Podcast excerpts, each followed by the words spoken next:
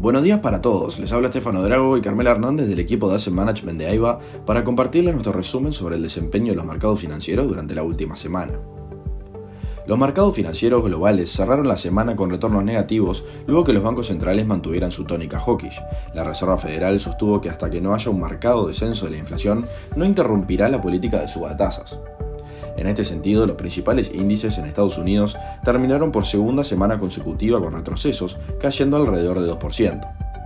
Casi la totalidad de los sectores del S&P 500 registraron fuertes pérdidas, siendo la excepción el sector energía que se vieron respaldadas por un repunte parcial en los precios del petróleo.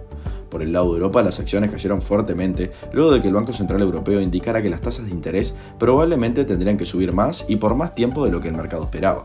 El Eurostock 600 cayó 3,3%, el DAX alemán 3,2% y el FTSE inglés 2%.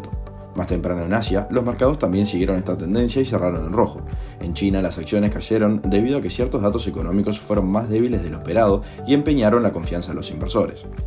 La semana pasada estuvo centrada en la decisión por parte de los distintos bancos centrales en cuanto a la suba de tasas y sus posteriores discursos. En este contexto, finalmente la Fed pronunció el miércoles pasado el aumento de 50 puntos básicos, ampliamente en línea con el consenso de mercado. En una comunicación casi idéntica a la de su reunión de noviembre, la Fed dijo que está muy atento a los riesgos de inflación.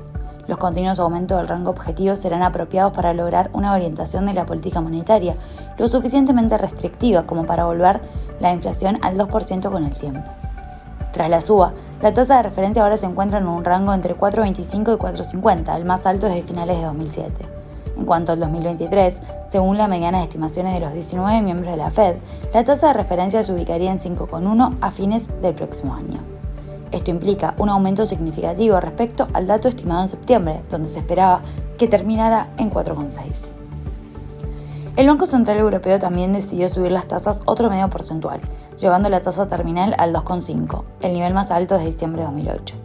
Aunque el aumento fue menor que el aumento de 75 puntos básicos implementado en las dos reuniones anteriores, la presidenta del Banco Central Europeo, Christine Lagarde, dijo que las tasas aún tendrán que aumentar significativamente a un ritmo constante para alcanzar niveles que sean lo suficientemente restrictivos.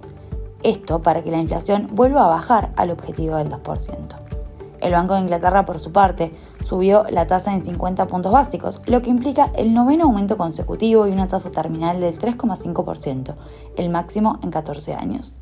A su vez, el Comité de Política Monetaria sostuvo que es posible que se requieran aumentos adicionales para sofocar a la inflación. En cuanto a datos económicos, en Estados Unidos la inflación de noviembre se situó en 7,1% interanual, cifra por debajo del 7,3% esperado por el mercado y el 7,7% de octubre. Mientras tanto, el IPC subsacente, que excluye precios de energía y alimentos, aumentó 0,2% mensual y un 6% anual en comparación con las estimaciones respectivas de 0,3 y 6,1. Tras conocerse el informe, el S&P 500 subió cerca de un 3%.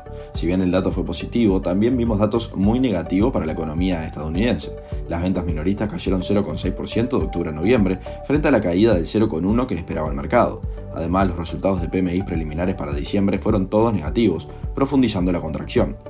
Por su parte, las nuevas solicitudes de subsidio por desempleo de la semana pasada bajaron a 211.000 frente a las 231.000 de registro previo y menor que las 230.000 esperadas por el mercado. Por el lado de Europa, la inflación de la zona euro se moderó al 10,1% interanual en noviembre frente al 10,6% del registro anterior.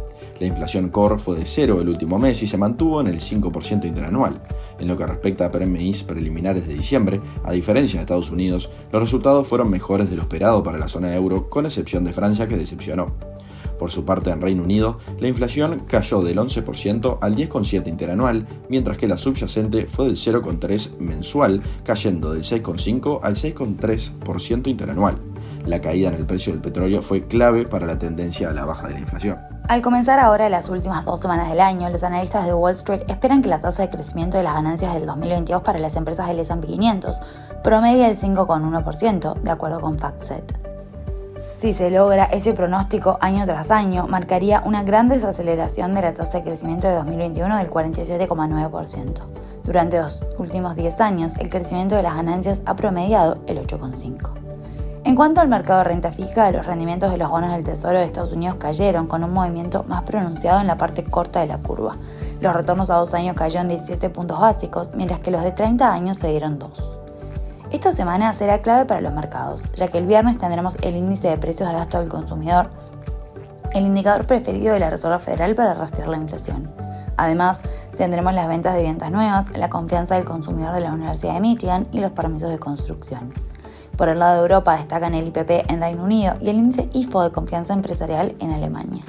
Hasta aquí llegamos con nuestro resumen semanal. Cualquier consulta o comentario, los invitamos a que nos contacten a nuestra casilla de Meme Support. Muchas gracias a todos.